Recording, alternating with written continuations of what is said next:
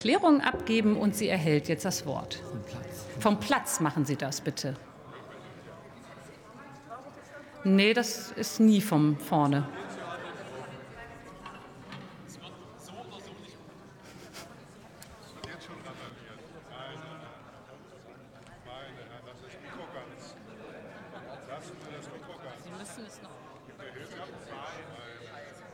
Hat man das jetzt? Ja. Vielen Dank. Also das letzte Mal durfte ich eine persönliche Erklärung von da vorne abgeben. Das ist aber nicht üblich. Wir machen es vom üblich. Platz. Gut, okay. Also ich möchte diese Aussage, die in Bezug auf meine Person zu den Reichsbürgern abgegeben wurde, nicht so stehen lassen. Die ist nämlich falsch.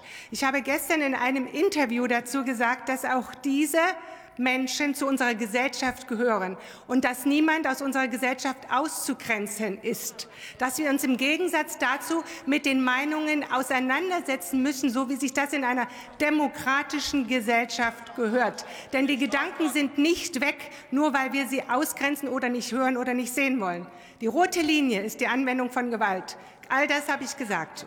Und dazu stehe ich. Dankeschön.